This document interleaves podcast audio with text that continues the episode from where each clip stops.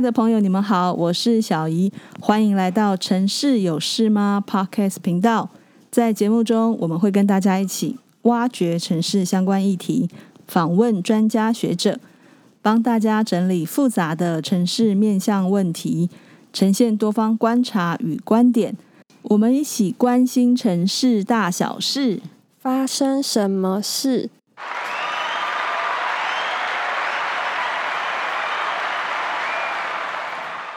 欢迎家瑜哦！今天呢，我们的来宾呢是还没有毕业呢，就已经在高雄都发局上班的家瑜哦。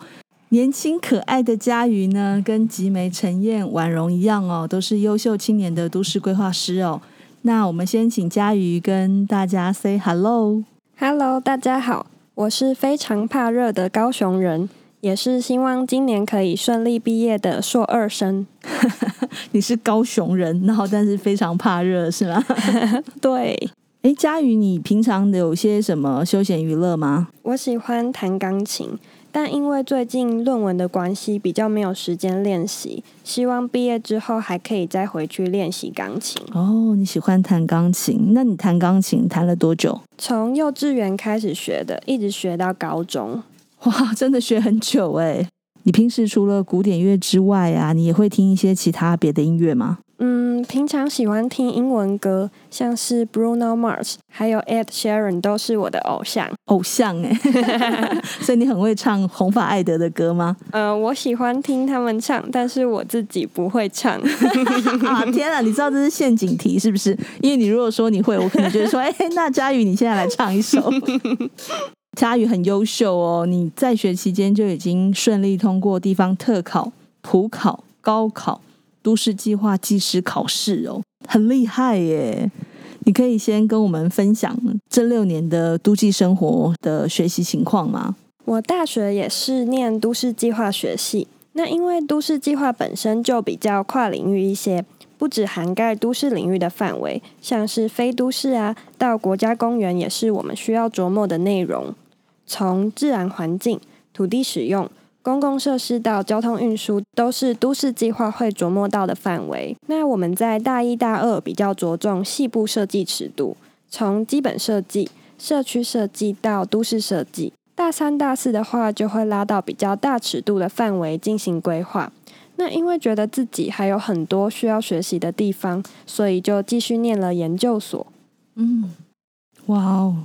家瑜介绍的非常的清楚哦，在都记的四年里面，他可能的一个研究范畴跟学习范畴是哪一些内容哦？那你念了研究所之后，研究所很多实习课嘛，那有没有一些令你比较印象深刻的例子？嗯，印象深刻的部分，不知道有没有听过一句话。就是都计系就是不夜城，戏馆的灯从来没有关过，也点亮了夜间的荣园，这么热闹哦。那因为我们系上有一堂必修实习课，也是都市计划的核心课程，常常需要熬夜做模型啊、画图、建模等等。印象深刻的部分就是大家常常会一起熬夜，甚至直接在教室过夜。然后教室还会出现牙刷、烤箱、床垫啊、电锅等等。洗完澡后继续回来画图做模型，其实是很常见的现象，所以也是我们第二个家，把所有的家当都搬过来。睡就是趴在桌上这样睡一下，然后赶快再起来做。其实我们会把椅子跟椅子并起来。然后直接躺在一排的椅子上，这样太累了。有些人还会带睡袋去，很想睡觉。对，不过因为大家一起，所以就是会有自己不是孤单的那种感觉，嗯、还有一起团队作战的感觉。一路走来啊，佳瑜对城市有没有一些比较有兴趣的议题啊？我之前有研究过绿地配置对于都市热岛效应的影响。而在后疫情期间，则是探讨过新冠疫情病毒的扩散模拟。那我目前的研究是应用机器学习对农地进行模拟画设，尝试结合人工智慧，对目前农业发展地区的农地资源进行重新盘点分类，画设适地适用的农地管理分区，作为提供国土计划农业发展地区划设的一个参考依据。哦。哦，好像你这一个研究论文啊，你有得到国土论坛的学生论文奖，对不对？嗯、呃，对。哇，那你应用机器学习在农地管理分区上面呢、啊？像是现在网络通讯技术发展的很快速嘛，有大数据啊、云端运算啊、机器学习啊、人工智慧啊，这些科技精进是未来的发展趋势嘛。那嘉宇可以跟我们分享一下，你当时用机器学习应用到农业发展地区的画设部分，你可以再多聊一点吗？机器学习它是人工智慧的一种。从广义到狭义来说，可以想象有三个同心圆。从最广义的人工智慧，再来是机器学习，一直到最内圈的深度学习。那所谓的机器学习，其实就是透过输入大量的数据资料，让机器从资料中寻找关联性的学习过程。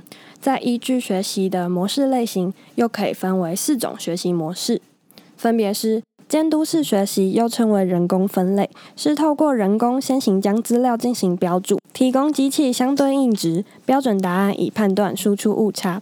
无监督式学习则是没有将资料进行标注，透过机器自行寻找特征之间的关联性去进行分群，再将特征相同者归类在一起，进而找出组内差异最小、组间异质性最大的分群结果。那半监督式学习则是透过人工对少部分资料进行标注，让机器透过有标注资料的部分进行训练，找出特征，进而对其他资料进行分类。那最后是增强式学习，则是让机器透过每一次的互动进行学习，逐步修正，以取得最大化的预期效益。那回应到我的研究，则是尝试应用机器学习进行农地划设。因为我需要在还没有对农地进行更细腻划分的合适分类数量标准下，也就是还没有分类标准答案的时候，透过输入变数供机器自行寻找资料间的特征关联性。所以我将特征相同者归类在一起，进而找出组内异质性最小、组间变异最大的分群结果。所以我最后选择的是无监督式学习作为机器学习的学习模式。一般你这样无监督式学习啊，你光机器这样跑，你大概都跑了多久啊？嗯、呃，主要是看资料的样本数来决定。如果在大量资料样本下所花的时间就会比较多。你最多花过多少时间？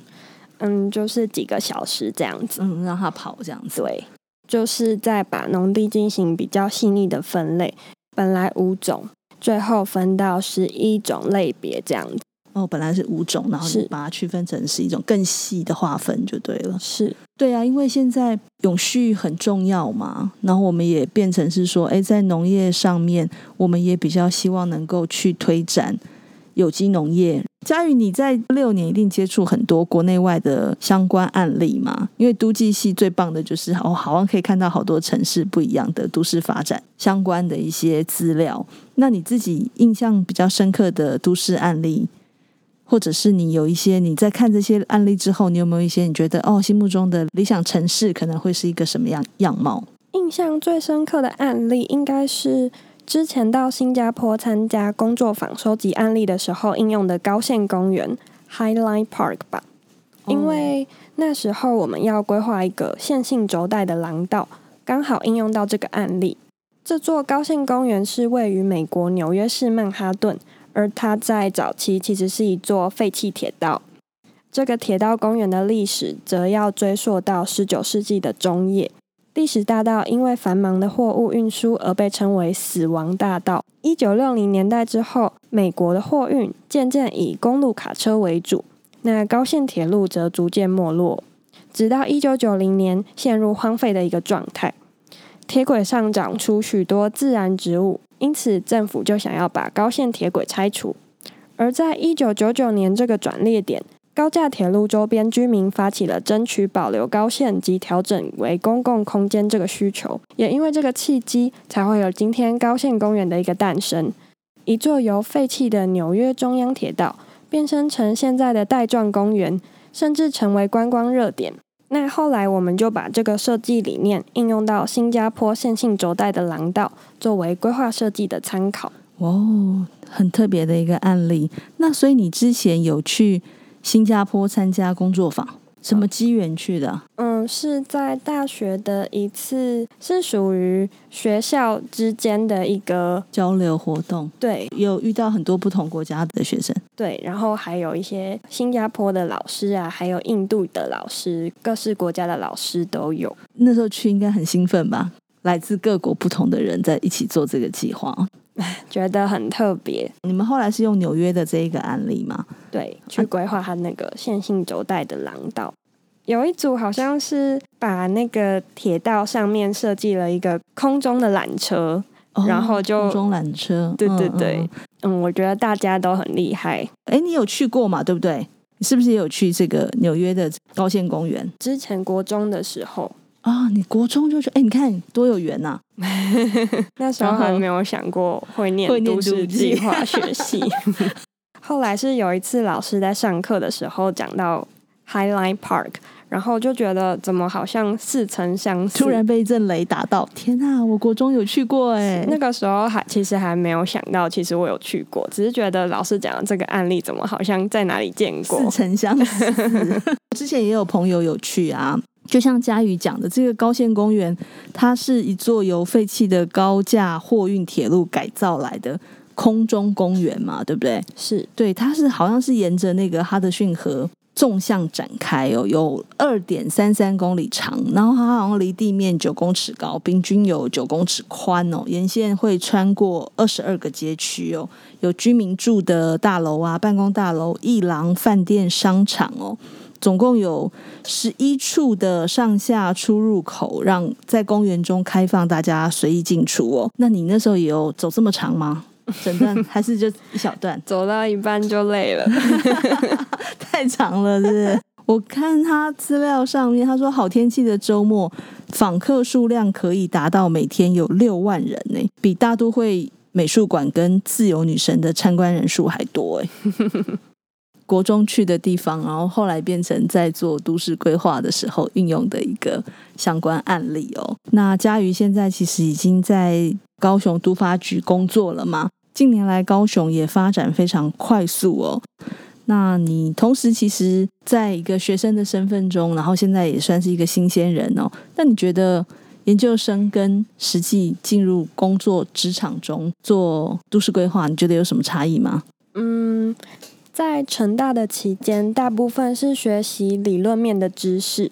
而透过学校为我们开设的实习课程来建立实务的基础。那有些研究室会帮老师接一些专案计划，透过接计划的操作过程来将学术所学实务化，来培养实务训练的能力。之前有接触到台南市交通白皮书的规划制作。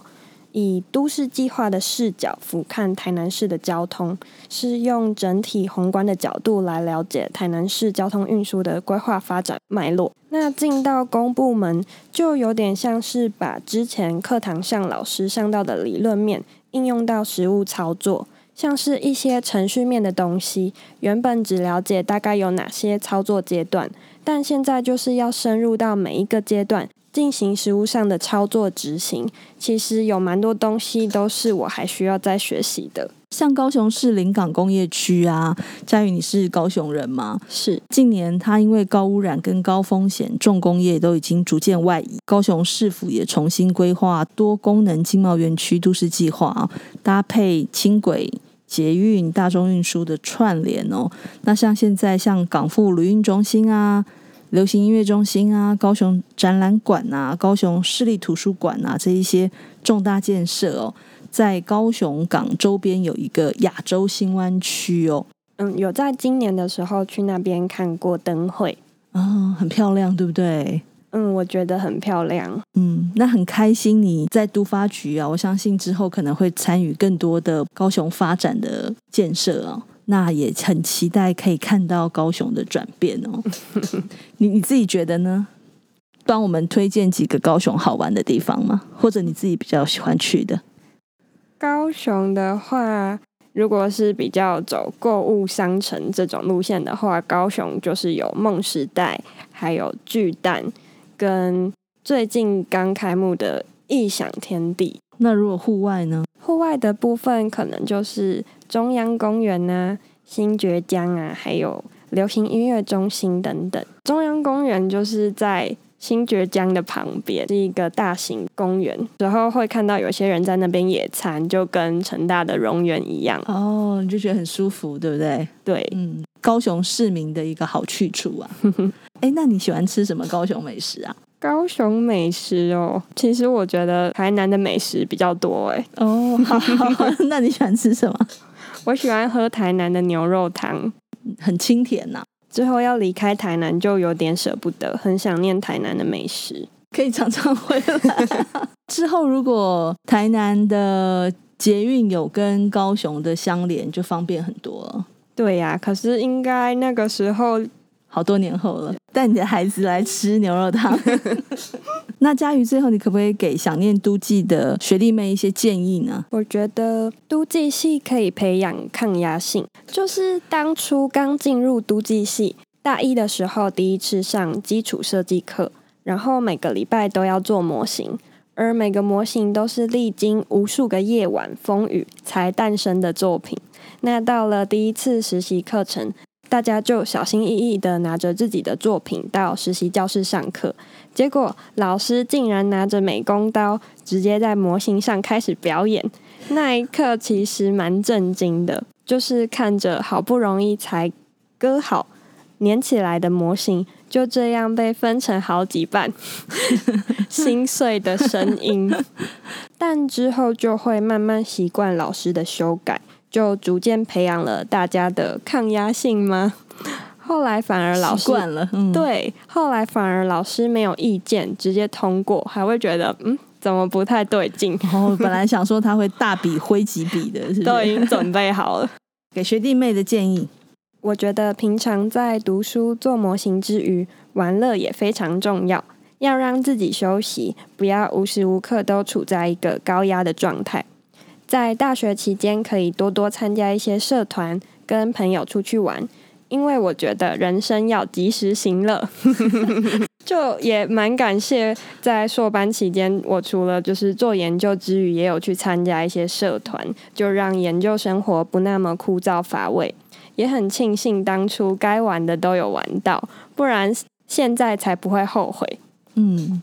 好，哎，那我再多问你一题哦，因为你们毕业都会有一个英文的成绩嘛，哈，要达到一定程度。哎，那你又公务员考试又考过这么多啊，你可不可以分享一下你怎么时间规划？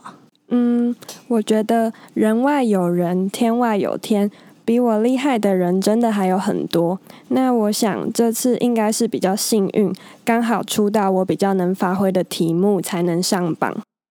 很谦虚耶，真的没有，我觉得真的还有很多人比我更厉害。分享一下你，你到底怎么样运用你的时间呢？又要念考试的题目，然后又要准备学业，还有论文，还要念英文。哎，还是你念书很有系统？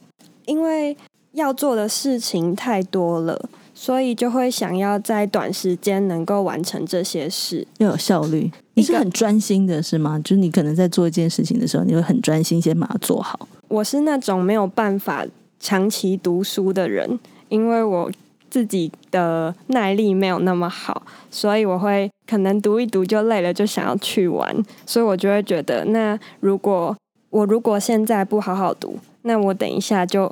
那我可能就没有办法，对，就会拖更久，就没有办法去做你其他还有好多，因为好多事情都在排队嘛，你变成要每一件事情都要快速的、专注的去把它完成。对，就是可能今天晚上如果朋友有约，那我就会觉得一定要赴约。那在要赴约的情形下，就会想要在呃有空的时候先把可以做的事情先做完。等于是说，有一个你特别想做的事情在后面等着你，那你前面你其实就会想说，好，我要快点快点把它去给完成它。对，如果完成了，那我就可以就是放心的玩。对，放心的玩，嗯，因为我觉得该玩的时候就要认真的玩，才能够好好的放松，让自己的压力不要无时无刻都处在一个这么高峰的状态。念书的时候好好念书，你现在当下在做什么？然后当下就很专注的先把它做好。那该好好去放松，该好好玩的时候就好好玩。但有时候是真的是我觉得可能是我自己比较爱玩，所以有时候朋友约什么，我都一定会先去。那如果在先去的状态下，假设我现在回来，可是明天有一个 deadline 要交交的东西，那我就会就是在熬夜回来之后就觉得哦，那我欠债的部分要开始补了，这样子。嗯，所以欠的债还是要还，不能拖。对，因为其实是 deadline 的压力会促使你说，嗯，我不能再玩了，这样子。好，很棒哎，你很有责任感哎。不得已的状态下，一定要告诉自己作业要交出来，不然可能会雷到组员之类的。好，今天谢谢佳瑜来到节目中分享哦。那听刚才佳瑜的分享啊，觉得佳瑜很认真，然后呢也很负责任，然后也很会为同学们一起的组员去做考量哦。那现在佳瑜到了高雄工作，那我们也预祝你。美梦成真，工作顺利。亲爱的朋友，如果你也喜欢和城市有关的话题，欢迎关注我们。你也可以到 Facebook 都美工作室留言给我们。你们的支持是我们做好节目最大的动力。城市有事吗？关心城市大小事，发生什么事？谢谢佳瑜，谢谢，谢谢，祝福祝福你，拜拜拜拜拜。